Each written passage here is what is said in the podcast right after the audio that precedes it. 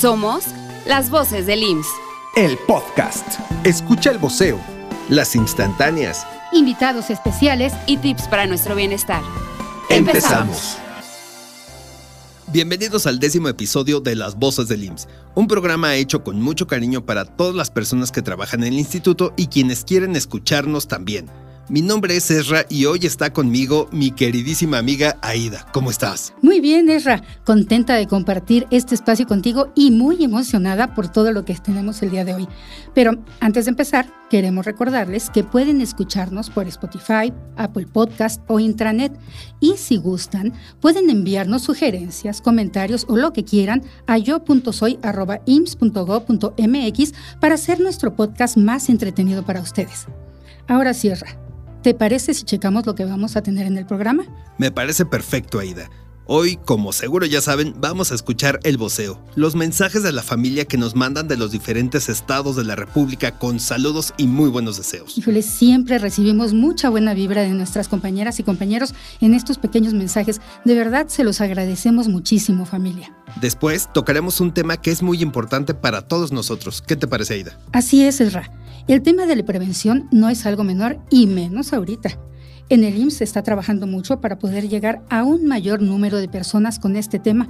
Y para contarnos más, qué mejor que el doctor Manuel Cervantes Ocampo, que es el coordinador nacional de primer nivel de atención en el IMSS vamos a tener una charla muy interesante y hacerle preguntas muy muy importantes, así que no se vayan a ningún lado. Luego tendremos nuestra apreciada sección de las instantáneas, en donde nos enteraremos de datos curiosos de nuestro instituto que cada vez nos sorprende más y más, ¿a poco no? Pues mira, por lo menos a nosotros sí, ¿eh? Y es que el instituto tiene historia como para tirar para arriba. Eso que ni que Aida, por eso lo amamos tanto. Y quiero aprovechar para agradecer a la maestra Patricia Pérez de los Ríos por cumplir con su palabra y enviarnos ese delicioso panque de plátano con cardamomo. Y sobre todo agradeceríamos la receta.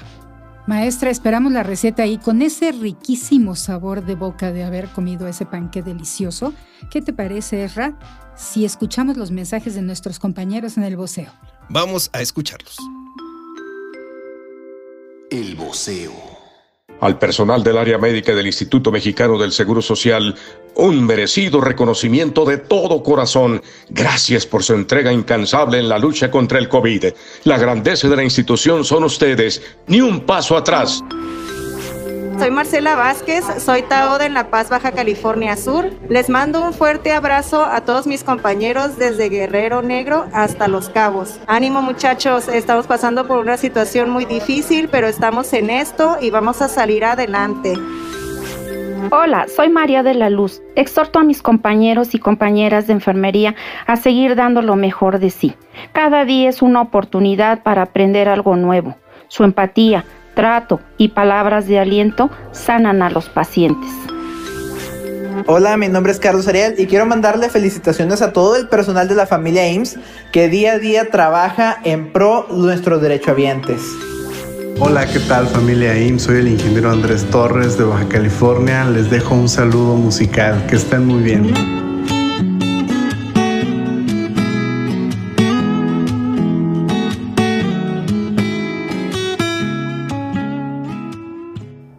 Qué buenos comentarios, Aida. Además, se nota todo el compañerismo, toda la unidad de la familia y sobre todo cómo estamos juntos con valores de la institución.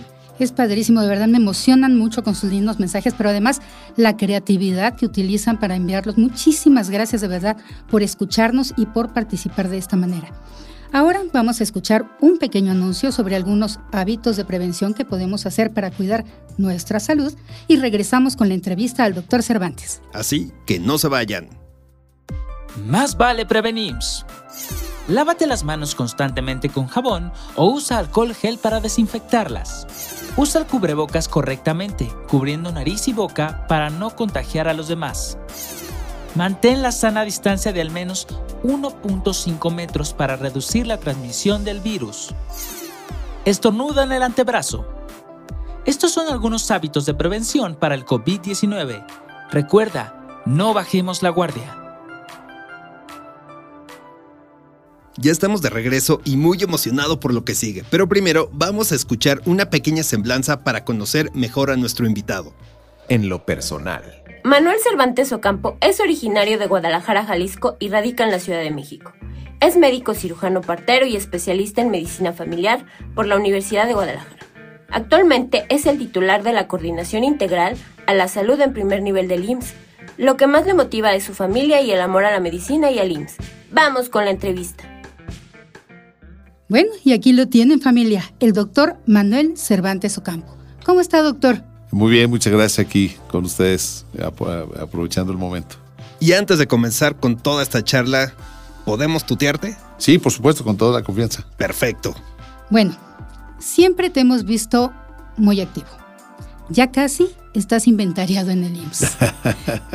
¿Cuánto tiempo llevas laborando aquí en el instituto? Tengo ya 34 años trabajando aquí en el Instituto Mexicano del Seguro Social, eh, en varias etapas, en varios estados como médico y bueno, hoy acá en nivel central, pero pues ya 34 años de actividad. ¿No extrañas el estar dentro de la cuestión clínica? Sí, por supuesto, el, el tema de cuando uno es médico tiene la relación médico-paciente, pues es el momento más bonito de un médico. Y cuando se toma la decisión de dedicarse a la administración en salud, pierde mucho veces ese contacto con los pacientes. Entonces, el oxígeno de un médico siempre va a ser el regresar a las unidades. Hoy, en mi puesto, que es coordinar, facilitar, gestionar los recursos para que las unidades de medicina familiar funcionen perfectamente bien siempre que voy a una unidad tengo la fortuna, el honor y el placer de ver a, mí, a los pacientes, no ver a los médicos y ves, me siento y damos una consulta por ahí. Oye, y precisamente hablando de este tema, encabezas una de las áreas principales del instituto, la atención primaria de la salud. ¿Consideras que es la base del bienestar de las personas? Sí, miren, cuando uno habla del primer nivel de atención en el Instituto Mexicano del Seguro Social está fundamentado en 1.525 unidades de medicina familiar para poder atender a más de 60 millones de derechohabientes. Eso conlleva que es la puerta de entrada al proceso médico. ¿Por qué? Porque ahí tenemos 17.500 especialistas en medicina familiar que fueron formados después de haber hecho la carrera de, la, de medicina su especialidad. Entonces es el único especialista que ve todo el ciclo de vida de los derechohabientes. Los ve dentro de la mamá, los ve al nacer, los ve al crecer, lo ve en la adolescencia, lo ve en la etapa de adulto y trabajando, lo ve en el envejecimiento, en el envejecimiento en esta tercera edad. Entonces es el único clínico que ve todo el ciclo de vida de los derechohabientes. Y por supuesto, al manejar el 80% de la demanda del día de hoy, que a las 8 de la noche vamos a cerrar con de 500 mil consultas, el primer nivel otorga 378 mil, casi 400 mil, pues ahí resolvemos el 80% de lo que sucede en un día normal, como hoy este 9 de febrero. Yo quiero hacerte una pregunta. ¿Cómo hacen ustedes para concientizar a una persona en su cuidado y prevención de enfermedades? Porque se dice muy fácil, pero lograr que alguien asuma esta situación es complicado. ¿Cómo lo hacen? Sí, por supuesto. Esta pregunta que me haces es, es fundamental y toral. Primero, nosotros como personas nos tenemos que preocupar por uno mismo. Primero soy yo y después soy yo y después los demás. Si yo no estoy bien, no puedo preocuparme por los demás. Miren, la prevención ha sido un reto muy grande en nuestro país y por supuesto para el Instituto Mexicano del Seguro Social. Ha sido un eje que afortunadamente nuestro director general, maestro Soy Robledo, le está apostando a la prevención. Y para mí eso es música para mis oídos, el escuchar que un director se compromete con la prevención, pues imagínense la responsabilidad entonces que nos transfiere a nosotros. El hecho de poder persuadir, sensibilizar, orientar y capacitar a un usuario, a un paciente, a un semejante como su servidor, de que se preocupe por su salud, es fundamental, porque ahí si nosotros aseguramos la salud, de nuestras personas que tenemos a cargo de los derechohabientes, podemos asegurar muchas cosas. Si les pongo el caso de un trabajador que puede estar ahorita manejando un torno en una empresa y él debe estar sano para que esta empresa pueda ser productiva. En dado caso que él enferme por no cuidarse del sobrepeso, la obesidad, la diabetes, la hipertensión, el cáncer de colon y recto o de próstata si es un masculino, el cáncer de mama o el cáncer bicuterino si es una dama, pues imagínense la responsabilidad que hay. Entonces, el Seguro Social dentro de sus funciones tiene un, componente muy importante que es una aseguradora. Dentro de la misión y la visión del Seguro Social es resguardar el patrimonio del trabajador y de su familia. Entonces ahí es importante que este programa que tenemos a cargo, que es Prevenims, que ya tiene más de 20 años, que próximamente con medios como ustedes, como comunicación social, nos ayudan a, revolarizarlo, a refortalecerlo, a hacer una reingeniería, lo estamos haciendo. Entonces yo os invito a que primero hagamos un compromiso consigo mismo. Todos estos 60 millones de derechohabientes que tienen seguridad social se comprometan a la prevención. ¿Y cómo nos comprometemos con la prevención? Pues bien fácil, los que usan un celular como el que traen ustedes o el que traigo yo, pues ahí está la calculadora de riesgo, en donde con cinco o seis preguntas muy sencillas podemos medir nosotros nuestro riesgo de padecer una enfermedad crónico-degenerativa, ya sea diabetes, hipertensión, cáncer de mama, cáncer de colon recto, cáncer de próstata y próximamente vamos a hacer la salud mental, una calculadora de riesgo para ver depresión y ansiedad, que todos incluyéndome a mí. La padecemos. Así la padecemos, ¿sale? Así es. Oye, nos hablas que son precisamente 20 años de Prevenims y esto es bien interesante porque nos gustaría escuchar un poco precisamente sobre estos 20 años o más que tiene la vida del instituto, cómo ha ido cambiando el tema de la prevención, desde dónde nace y pues bueno, ahorita ya nos diste parte del futuro, pero también hacia dónde va a ir. La prevención nace desde la génesis del Instituto Mexicano del Seguro Social. Hace 76 años que aparece ese médico familiar, ese médico de cabecera. Pues ustedes están jóvenes, pues estás todo muy jóvenes. Sí, sí supimos, sí supimos. Pero yo recuerdo alguna vez en mi persona, por los años de 1967, 68, y les platico, ver a un médico un poco más alto que su servidor, moreno igual que yo, vestido impecablemente con una bata blanca, reluciente y con un gran maletín negro que llegó a mi casa. De esos médicos de cabecera sí se formó el Seguro Social. Iba y nos veía cuando estábamos enfermos. Yo me acuerdo que tenía rubiola. Entonces fue ahí, este, me vio. Y luego platicó con mi señora madre y le hizo algunas recomendaciones para que mis hermanos no, no se, contaminaran, no se contagiaran. Ahí nace la prevención, nace la prevención desde que un médico te dice, oye, lávese las manos. Desde que un médico te dice, oye, come mejor. Entonces, en la génesis de hace 76 años que se forma el Seguro Social, nace la prevención. Pero ¿dónde se fortalece la prevención? En los años 70, recordemos, cuando el cáncer cervicuterino mataba a nuestras mujeres. Entonces empezamos a hacer programas sistematizados para un seguimiento de la determinación del famoso Papa Nicolau. ¿Qué hemos hecho? El Papa Nicolau, el simple Papa Nicolau, hacer una detección temprana. En nuestras mujeres hemos evitado que el 66% de estas mujeres fallezcan o que desarrollen cáncer cervicuterino. Y si lo llegan a desarrollar, lo agarramos en etapas muy tempranas que es curable. En los años 2000 eh, empezamos a ver que los programas preventivos deberían ser unos programas integrados. Y entonces lo formamos para cinco etapas de la vida. Los niños, los adolescentes, hombres y mujeres en la etapa productiva y los adultos mayores. Y es un programa tan eficiente y preciso que si lo llevamos de la mano, pues vamos a garantizar mejores mexicanos, mejores derechohabientes, más cuidados y preocupados por su salud. Entonces es un programa que ha tenido reformas y ha tenido reingenierías dentro de sus procesos. les acabo de comentar la calculadora de riesgo. Les acabo de comentar un análisis que hicimos en uno de nuestros estados del norte del país, donde tenemos una unidad de control metabólico ambulatorio, donde llevamos a pacientes antes de que desarrollen su enfermedad si tienen carga hereditaria, hipertensión o diabetes, donde les decimos qué es lo que tienen que hacer para cuidar su salud y si una vez y retrasar la aparición de la enfermedad por carga hereditaria. Una vez que puedan desarrollar la enfermedad, enseñarlos a cómo convivir con ella y retardar las complicaciones. Eso es muy importante. Entonces, estos programas Prevenims, que ustedes lo han escuchado en además, todos. Además, fue este creación del instituto. Es eh, del instituto para el mundo. Exactamente, para el mundo. así es. Y estos programas, bueno, en este momento estamos por lanzar una gran campaña con nuestro director general que le llamamos Prevenir Revalorizado, en donde estamos haciendo todavía que el brazo largo de Prevenir llegue pues, a las escuelas, a las universidades, a los centros laborales, pero con un gran compromiso de todos sea algo más integral, incluso educativo, ¿no? Por supuesto, pero que, que eh, por ejemplo, el sector patronal. Sí. Ahora el sector patronal y el sector obrero se preocupan por la salud de los trabajadores. Entonces nos dice, oiga, doctor, pues es que queremos una intervención. Y estas intervenciones las estamos direccionando junto con el maestro Zoe pues para grupos empresariales muy importantes que tiene nuestro país, pero sobre todo para garantizar la salud y la productividad y por supuesto la riqueza de nuestro país.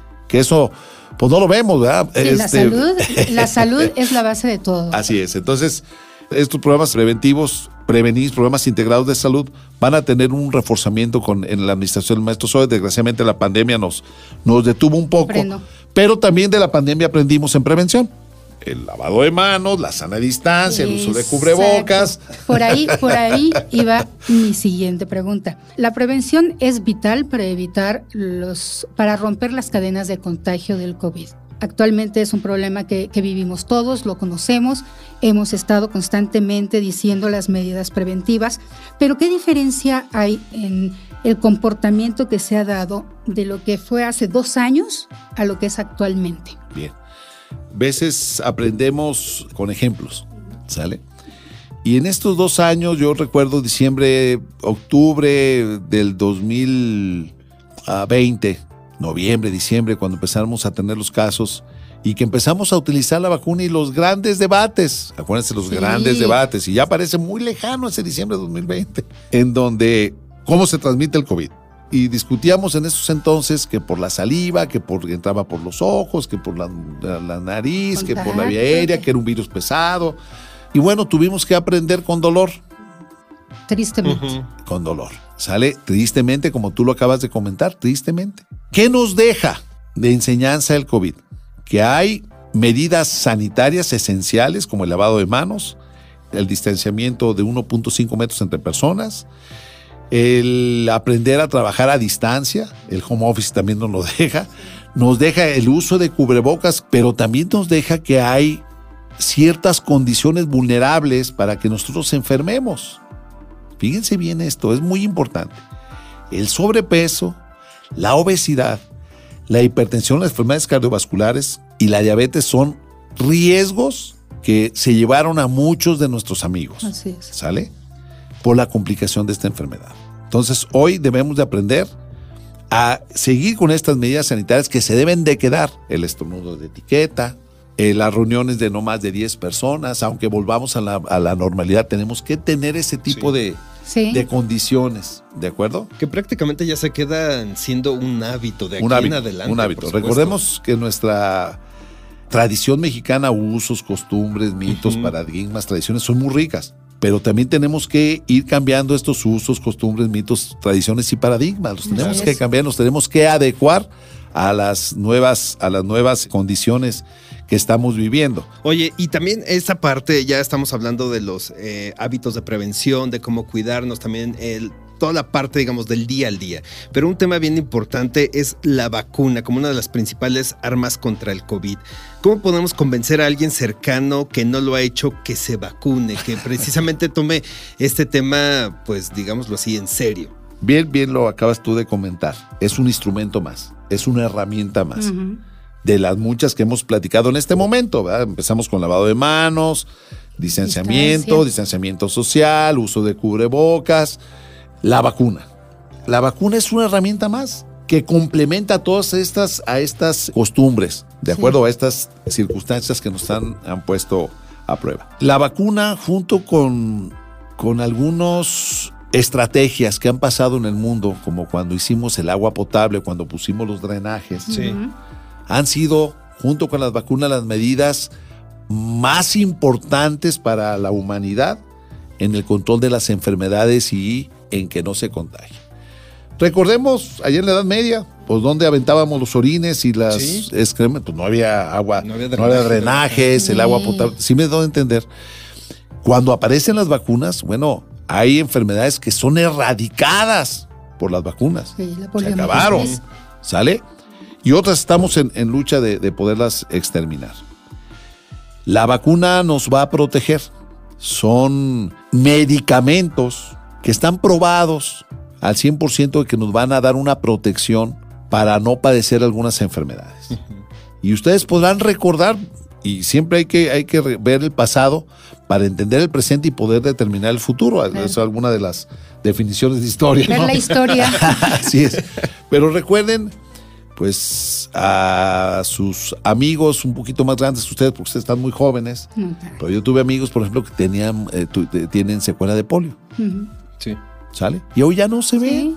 Ya no se ven. ¿Por qué? Porque tenemos la vacuna de, polio, una vacuna muy, muy eficiente como todas las vacunas. Aquellos niños que fallecían de tosferina o de difteria, aquellos pacientes que estaban en una terapia intensiva, en donde no podíamos hablar como estamos hablando porque empezaban a convulsionar por tétanos, por ejemplo. Terrible, sí. Entonces, hoy, en un mundo globalizado donde las minorías pueden ser mayoría, fíjense bien lo que les acabo Sí. de decir, ¿eh? donde las Sí, minorías, las pueden minorías ser pueden mayoría. ser mayorías. Claro, nos preocupamos por unas, eh, con el respeto a los derechos humanos y a la ley- al libre criterio de que si me vacuno o no. Finalmente es una situación individual, ¿sale?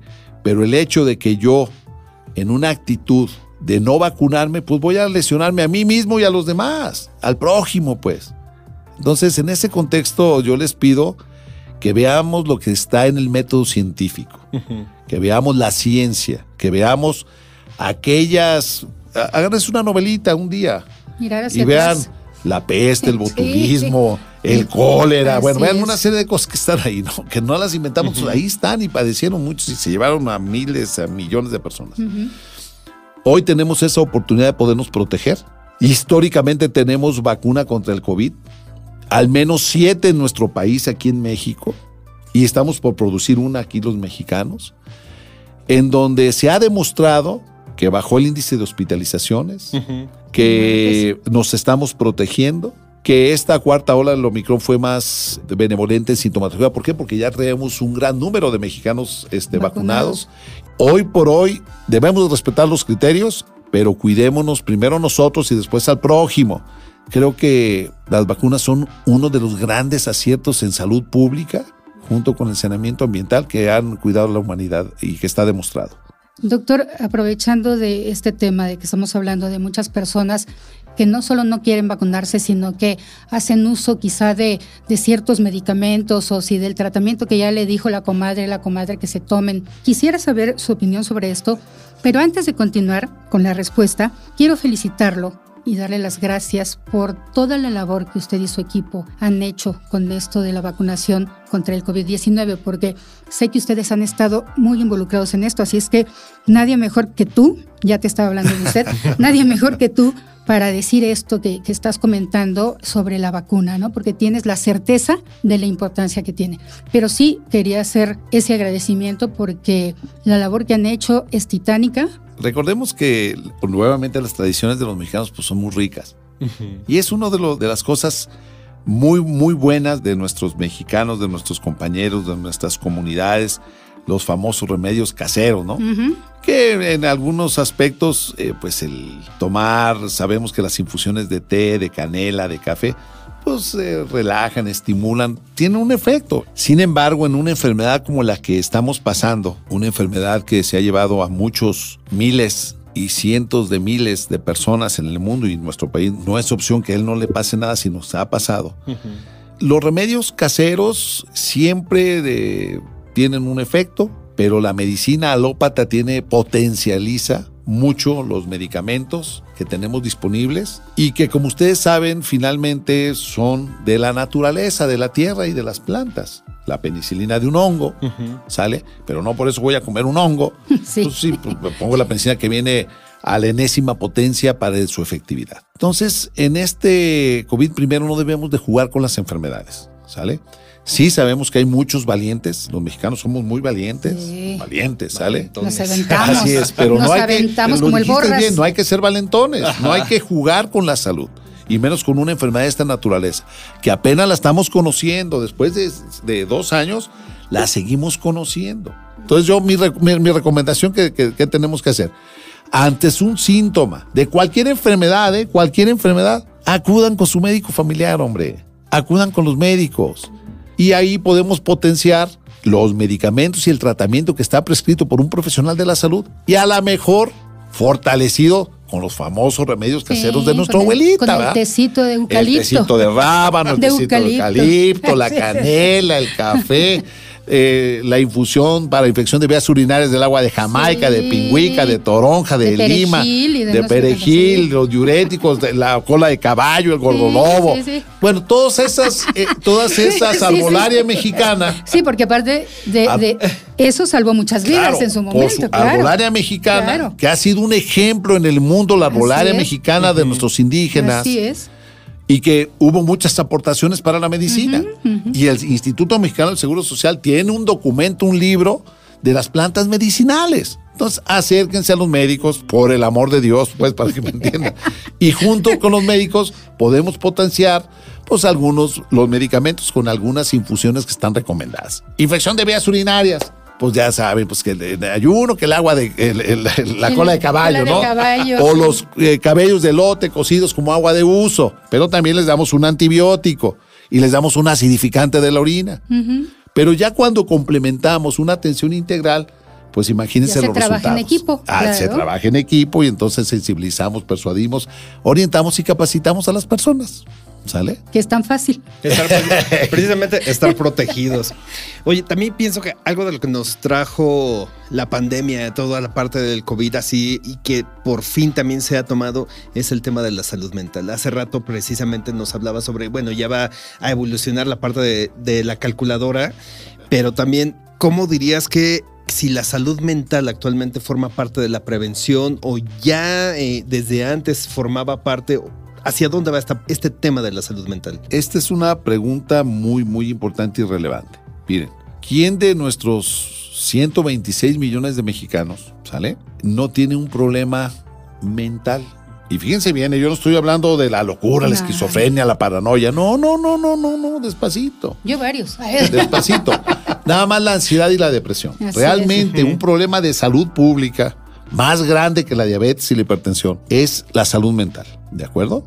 Ahorita podemos ver que, y voy a poner porque los mexicanos somos muy dicharacheros, pues que la América que van a correr al, al- al- al- al- al entrenador por, que va a perdido muchos partidos, ¿verdad? Pues hay sujetos que se deprimen, Claro. que les da ansiedad y depresión, ¿sale? Ahorita todos somos patinadores porque hay un patinador mexicano que pasó a la y final y todos somos expertos Así en es. Y todos patinación. pasamos. Y también ese cambio de euforia también es un tema mental.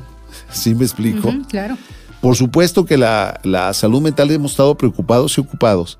Y hoy para el Seguro Social, con el maestro Zoe, desde su llegada nos dijo, tenemos que hacer algo con la sal- más con la salud mental. Y bueno, eh, tenemos ya mini guías para que los médicos familiares en el primer nivel puedan tratar ansiedad y depresión moderada y, y leve en las unidades de medicina familiar. Y que a los psiquiatras y psicólogos, que el 60% de lo que ven ellos son ansiedad y depresión, que hoy la podemos manejar perfectamente bien en el primer nivel a través de un algoritmo con previa capacitación para nuestros médicos, acercándoles medicamentos y tecnología al primer nivel para que puedan manejar estas dos patologías. La severa tendremos que platicarlo junto con nuestros trabajadores sociales, psicólogos y psiquiatras para poderlo atender. Pero hoy por hoy, el Seguro Social tiene un programa que se va a fortalecer con la salud mental. Y eso hablo para que todos de una u otra manera también tengamos no nada más salud física, sino también salud mental. El hecho de cambiar de un trabajo, el hecho de que el América no pasa o que el Atlas ganó, y nos da risa, pero No, es sí, la realidad. hay gente que que va a subir estresa. el metro, que no sube Claro. el metro, que va lleno el metro, que no pasa el metro, lo que me robaron la calavera de mi coche y ya, uh, ya me enojé Sí. y, y hace un cambio orgánico en mi cuerpo. Todo eso tenemos que enseñarnos. Eh, eh, precisamente, esa también es eh, mi siguiente pregunta. ¿Cómo podemos identificar, pero en temas de salud mental, qué síntomas podríamos bien. decir para vamos con nuestro médico? Bueno, fíjense bien. El no poder dormir, por ejemplo. El comer de manera excesiva, porque con eso me tranquilizo. Esos simples cambios de conducta y de hábitos hay que verlos Sí. muy bien. Sí. Por eso la calculadora que va a salir próximamente son preguntas muy, muy particulares y muy concisas, en donde uno mismo se puede autodiagnosticar a través de una cedulita con unas preguntas si yo tengo ansiedad o depresión, ¿de acuerdo? Entonces, vayamos viendo y yo les pregunto abierto, dígame cuál es el mexicano que dice que no tiene ansiedad y depresión. Bueno, cambiando un poco de tema ya para, para irnos a una cosa más personal, doctor. ¿Cómo es un día en la vida del doctor Manuel Cervantes? Dime si cambió tu rutina de trabajo con esto de la pandemia. Por supuesto, por no supuesto. duermes. No, miren, este, dentro de mis funciones, yo fui jefe de prestaciones médicas en cinco estados, Nayarit, Sinaloa, Tlaxcala, Puebla, Puebla, Jalisco y los últimos siete años en la Coordinación Nacional de Primer Nivel. Habíamos leído y estudiado las grandes epidemias en el mundo. Nunca, nunca pensé ver una pandemia de esta naturaleza en mi formación como, como médico. Siendo director en el hospital de Caponeta me tocó ver un brote de sarampión y ver cómo fallecieron soldados de las Fuerzas Armadas de nosotros, cuando se contamina de sarampión porque no estaban vacunados y fallecen en ese entonces, allá por el 1990, 22 jóvenes de sarampión.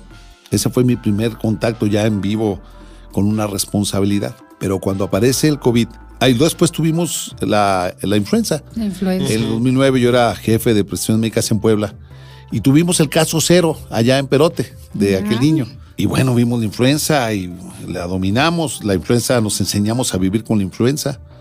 Esa famosa fiebre española y que a los años aparece en nuestro país y en el mundo. Y en donde tenemos ya 11 años con vacunación, año con año con. Cuando tú ves que se viene una pandemia de esta naturaleza, efectivamente las dinámicas para nosotros, al tener una responsabilidad de la magnitud de tener a cargo 60 millones de mexicanos para el IMSS ordinario, más los 12 del IMSS Bienestar, pero a mi cargo están todas las vacunas de- del Seguro Social, todo Prevenims, toda la consulta de medicina familiar, toda la lactancia materna, planificación familiar y todas las estrategias educativas que tiene el Seguro Social nos tuvimos que enfocar a ganar una guerra sanitaria, a pelear una guerra, con grandes batallas que hemos tenido, ¿eh? Estas cuatro batallas, estas cuatro creo, olas sí. han sido terribles. Y yo a veces en mi reporte de guerra, pues es ver cuántas, ahora cuántos tenemos con vacunación, cuántos enfermedades de las vías respiratorias atendimos, cuántos se corroboraron con COVID, cuántos quedaron en su, en su casa y, y superaron la enfermedad, desgraciadamente cuántos llegaron a un hospital, de un hospital cuántos terminaron en, un, en una terapia intensiva y desgraciadamente cuántos fallecieron. Por supuesto que esto te cambia la dinámica. La dinámica familiar. Tuvimos, yo tuve que platicar con mi familia, ¿saben qué? No los voy a ver no sé cuándo. Primero por seguridad de todos nosotros, pero Claro. tengo que meterme y enfocarme en esta guerra. Entonces, fue una guerra este, sanitaria, yo le digo una guerra al tú por tú contra un virus que no conocíamos y que todavía no Sí, terminamos de conocer. Y que sí tuvimos que, no distinguíamos días, no distinguíamos mañana, tarde y noche. Yo me acuerdo que cuando alguna vez que, que me invitó mi abuelo a, a su rancho y lo que fui, lo que era un jornal de sol a sol, Así era. efectivamente, Así era. aquí. Llegas a la, a la parcela de noche, de la madrugada, y te regresas de la parcela de noche. Entonces ves que sale el sol y ves cómo se oculta el sol y ahí andas en el surco sembrando, desensacatando, ¿no? Acá fue eh, similar. No se distinguió fines de semana, no se distinguieron días festivos, no se distinguieron muchas cosas. Y bueno, todo el equipo de trabajo del maestro Zoe, los directores de las unidades, médicos, enfermeras, pues nos tuvimos que enfocar a la batalla. Día con día es una batalla. Que hemos ganado, sí, que no ha sido fácil también y que tuvimos que cambiar las dinámicas familiares, por supuesto. ¿sale? Y no se nos olvide que también hubo algunos sujetos que en las calles los que usábamos una bata blanca o mis amigas que usaban una cofia, Nos atacaban. pues nos atacaban, dices, bueno, ¿en qué cabeza cabe eso? Así es, pero bueno, así es. Pero bueno, con, sin y a pesar, Ahí están, estamos ahí en la... Claro. Para, para eso nos formamos y para eso es la vocación. por supuesto. Con estas experiencias, porque sí, precisamente creo que también el, el personal médico pasó, bueno, no creo, así fue, pasó un- una temporada muy, muy pesada, no nada más de trabajo, sino el enfrentamiento social que también había por fuera. Con esta experiencia, ¿qué llamado haces tanto a toda la familia IMSS como a todas las personas que nos están escuchando para seguir esta lucha contra el COVID? Eh, miren, yo creo que primero el llamado para el personal de salud como sector es... eh, primero para el, personal de salud. Y cuando hablo de personal de salud hablo de médicos, enfermeras, laboratoristas, trabajadoras sociales, auxiliares de laboratorio, nutricionistas, los sujetos que están en la- eh, eh, cuidando la casa de máquinas, los que limpian y hacían una unidad médica, todos ellos han sido verdaderos héroes.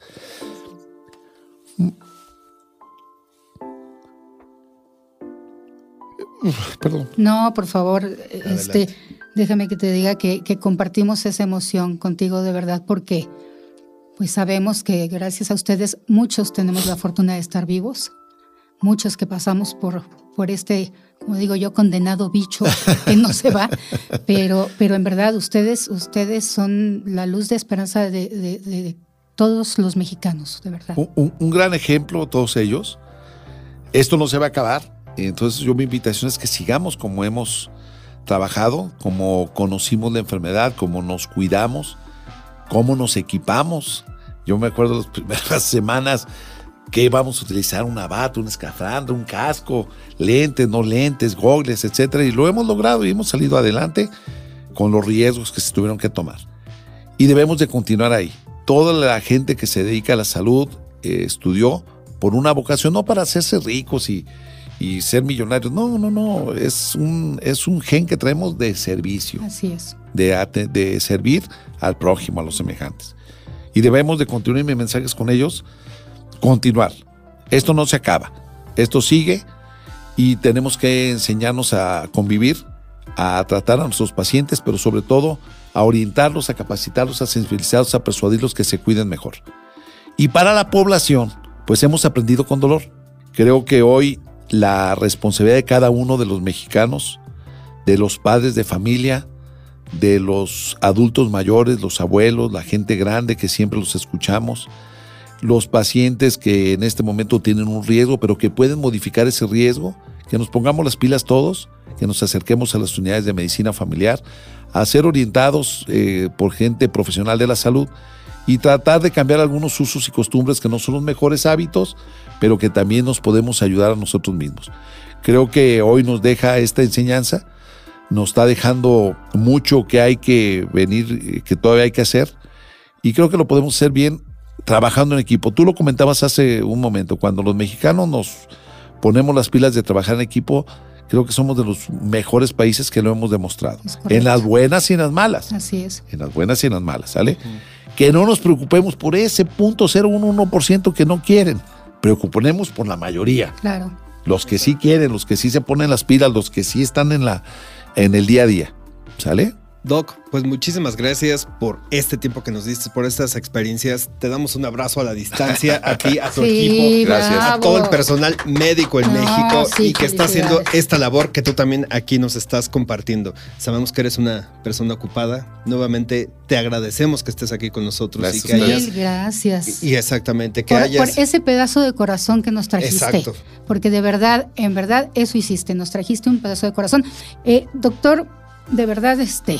Híjole, no tenemos palabras. Nos dejaste, en verdad, un, un sabor de boca hermoso y maravilloso y todavía un mayor respeto para, para el personal médico. Muchas gracias. y, Gracias. Pues una felicidad a ustedes también. En esa sensibilidad de todos, hacemos un equipo para poder sensibilizar y persuadir a las personas. Estamos juntos en esto. Muchas gracias. Bonito día. Bonito día. Bueno, pues muchísimas gracias. Y Ersa, ¿te parece si vamos con las instantáneas y luego regresamos? perfecto. Vamos a escuchar. Acomodamos el corazón y regresamos. Instantáneas. Hola, yo soy Ana y les traigo las instantáneas. Actualmente, el IMSS cuenta con 38 teatros y 36 auditorios al aire libre en todo el país. El arquitecto que diseñó el edificio central del IMSS, ubicado en Paseo de la Reforma, fue Carlos Obregón Santacilia, quien fue bisnieto de Benito Juárez. El IMSS realiza el 65% de todos los trasplantes del sector salud. Hasta aquí los datos curiosos del instituto. Nos vemos hasta la próxima. ¡Wow! ¡Qué buenas instantáneas! ¿Qué te parecieron, Aida? Pues mira, una vez más nos dejaron boquiabiertos. ¿Quién iba a imaginar, Ersa, que el arquitecto de este edificio en el que estamos ahorita de reforma, 476, que es del Instituto Mexicano del Seguro Social, era bisnieto de Benito Juárez? ¿Tú te lo imaginabas siquiera? Ya sé, esto es fabuloso. Mi querida familia, hemos llegado al final de este programa, que esperamos les haya gustado. De verdad, gracias por acompañarnos una vez más. Recuerden que más vale prevenims, no bajemos la guardia. Los invito a que sigan escribiendo a yo.soy.ims.gov.mx. Yo soy Ezra. Y yo soy Aida, y esto fue Las Voces del IMSS. Este programa fue producido por la Coordinación de Comunicación Interna de la Unidad de Comunicación Social del Instituto Mexicano del Seguro Social, dirigido para el personal que labora en esta institución sin fines de lucro.